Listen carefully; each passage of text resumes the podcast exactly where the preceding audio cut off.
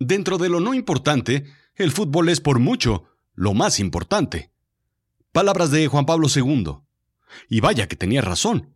Ni siquiera hay malas noticias durante el Mundial. Solo noticias de fútbol. El mundo se detiene, el tiempo corre más rápido y las emociones se multiplican al máximo.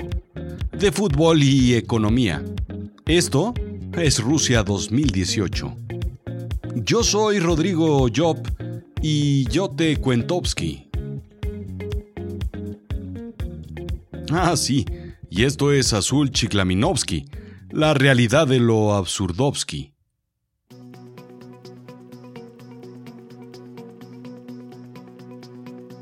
Si no puedes ganar, asegúrate de no perder, decía Johan Cruyff. Y así es el fútbol, eh, pero también en la vida, en el pelo y sobre todo en los negocios. Es probablemente lo más estúpido que hace el hombre y sin embargo algo que todos los domingos y muchos otros días de la semana hacemos. Sufrir y gritar, llorar y disfrutar, emocionarse y casi romper el televisor. Pero a fin de cuentas, el fútbol es una celebración. Ya sea el campeonato regular o la Champions, torneos nacionales o internacionales, la Copa América o lo que sea. Incluso el fútbol llanero del barrio o del pueblo o el International Footballing Chispas Tournament.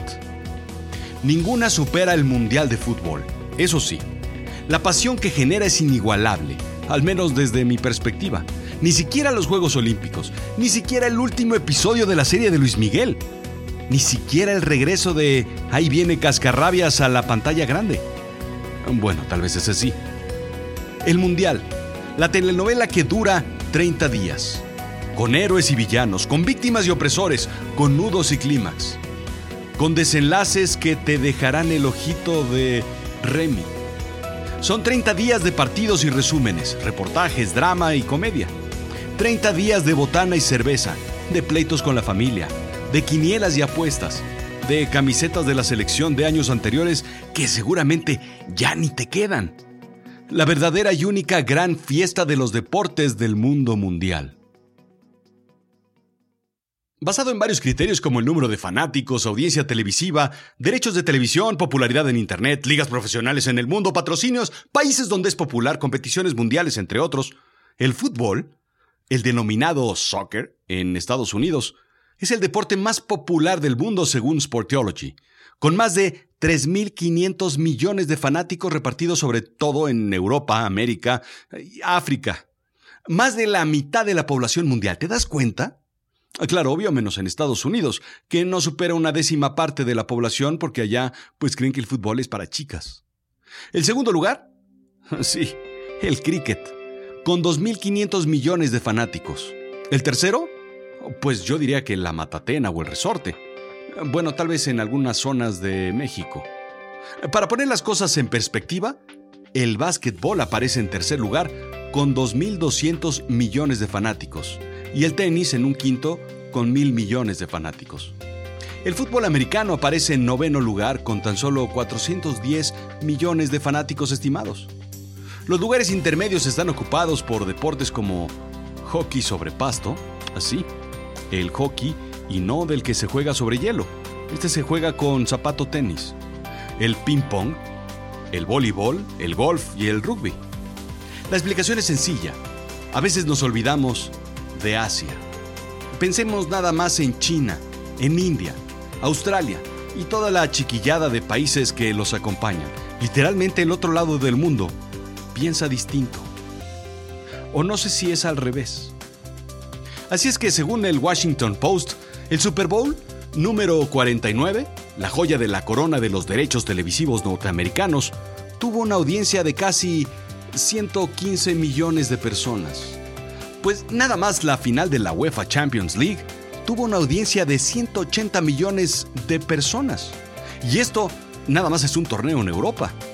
Pero lo que me encanta del mundo de Azul Chiclamino es que lo absurdo siempre sale a relucir, como pelón en el estadio haciendo la ola.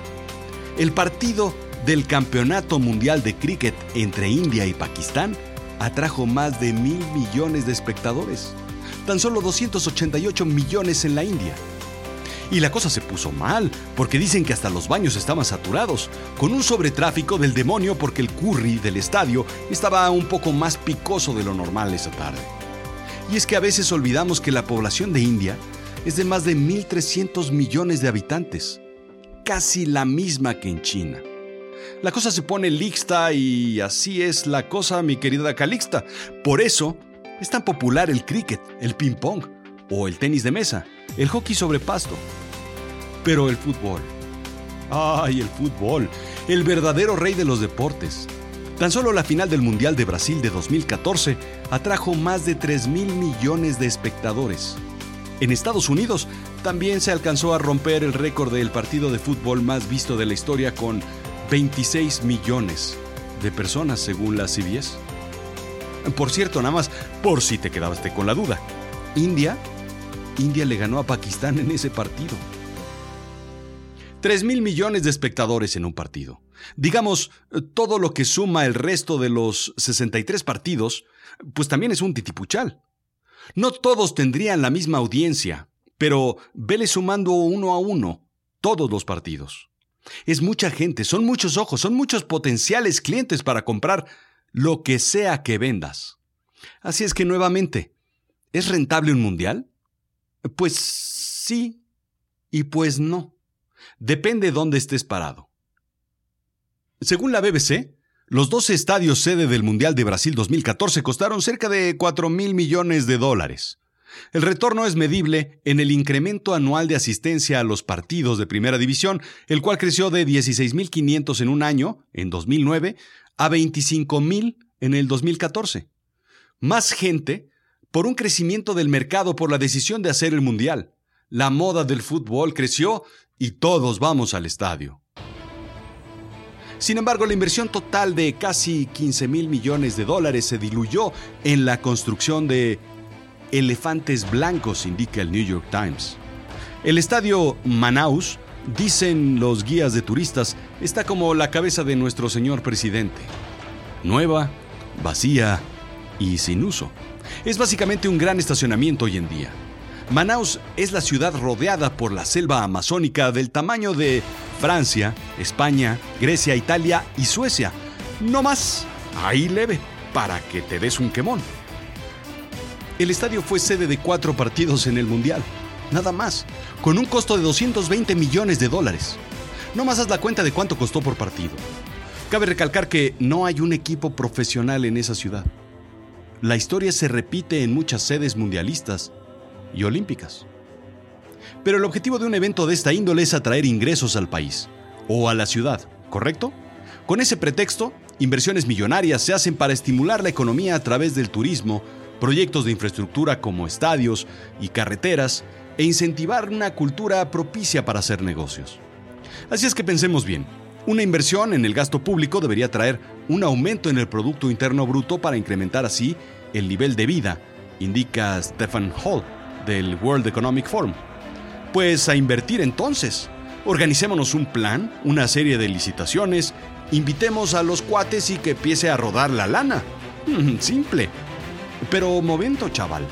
Construir y operar infraestructura deportiva es costoso. Los estadios ocupan bienes raíces escasos y de alto valor. Así es que un estadio no es realmente esencial para el bienestar económico de un trabajador medio. Y si te pones a pensar, su uso, su uso es muy poco, es esporádico. Andrew Simbalis, profesor de economía del Smith College, menciona el desalojo de residentes antes de la Copa Mundial del 2010 en Sudáfrica, para no dar un, digamos, pues un mal aspecto a las zonas cercanas a los sitios de los torneos. Y aquí es donde, pues, ser guapo puede salvarte de ser desalojado. Lo siento por ustedes los feos. Y tú me preguntarás, oye Rodrigo, ¿no es preferible invertir el dinero en apoyar a las comunidades directamente?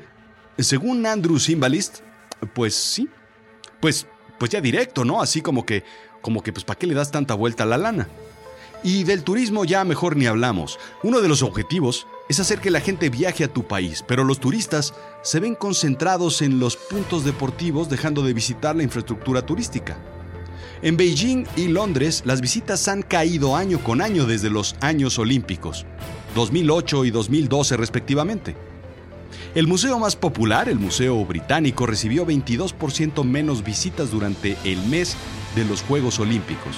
Finalmente casi 140 mil visitantes menos que el año anterior. Este es un turismo golondrina, digamos, que va, pero deja de ir. Aporta, pero un ratito. Gasta, pero no constantemente. Al final, los precios suben para los viajeros y se quedan ahí. Después de tanto tinglao, no bajan para los locales. Y el nuevo turista busca sitios más accesibles, quedando la infraestructura turística vacante. Lo curioso, indica el New York Times, es que sí, en efecto los beneficios son básicamente en un incremento comercial con los otros países. La señal es clara. Somos un país fuerte, abierto, moderno, dispuesto a invertir. Así es que alfombra roja y pasen todos a conocernos. Al caso, no es mala idea salir tablas, digo, en ceros, zip, chaca chaca, cada quien su golpe. Todos ponen y toman todos. Pero al mismo tiempo, no ganar es ganar porque los ingresos vendrán después de las negociaciones con inversionistas que vendrán a tu país.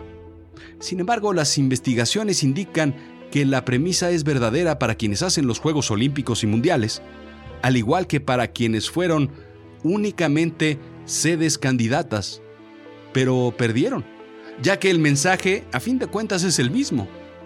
Somos un país fuerte, abierto, moderno, dispuesto a invertir, aunque más bien decenas de millones en vez de miles de millones, indica Simbalist. Al final, es lo mismo competir sin ganar que ser el ganador. ¿Qué óvole? Así es que, ¿qué va a pasar y qué está pasando en Rusia? Bien, pues se invirtieron 11 mil millones de dólares más algo adicional que se considera en estadios que de todas maneras se hubiera tenido que hacer. Se crearán 220 mil empleos. El retorno, según indica Rusia, será de 31 mil millones de dólares, casi triplicada la inversión del 2013 al 2023, basado en turismo, crecimiento, construcción, efectos secundarios posteriores, incluso alentarán a los rusos a hacer más ejercicios tomándose menos días de enfermedad. ¿Te lo crees? Pero... Pero eso no es todo lo que tengo que contarte del Mundial. ¿Sabes cómo consiguió Rusia ser la sede? Eso... Eso te lo cuento en el próximo episodio, en la segunda parte. Esto fue Azul Chiclamino, la realidad de lo absurdo. Yo soy Rodrigo Job. Sígueme en Twitter, arroba Rodrigo-Job. En Instagram, Rodrigo-Job. Sígueme en YouTube, suscríbete a todas estas plataformas y ayúdame calificando con 5 estrellitas, regálame un corazoncito, pulgares y sobre todo suscríbete, porque pues de esto vive este programa. Ah, y también te agradezco tu review.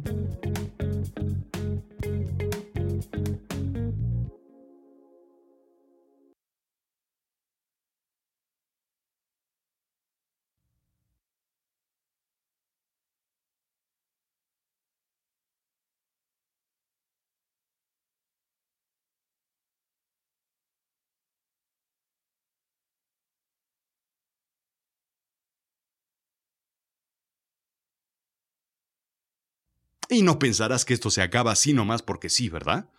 Déjame te cuento algo. Si hubieras querido llenar tu álbum Panini tú solito, sin ayuda de nadie, hubieras necesitado 967 paquetes de estampitas. Paul Harper, profesor de matemáticas de la Universidad de Cardiff, en Gales, desarrolló una fórmula que calcula la probabilidad de obtener estampas duplicadas considerando todas las combinaciones posibles. Son 4.832 estampas que tienes que comprar para llenar las 682 que tiene el álbum. Si pudieras tener la suerte total, serían solo 137 paquetes con un costo de 1.918 pesos mexicanos.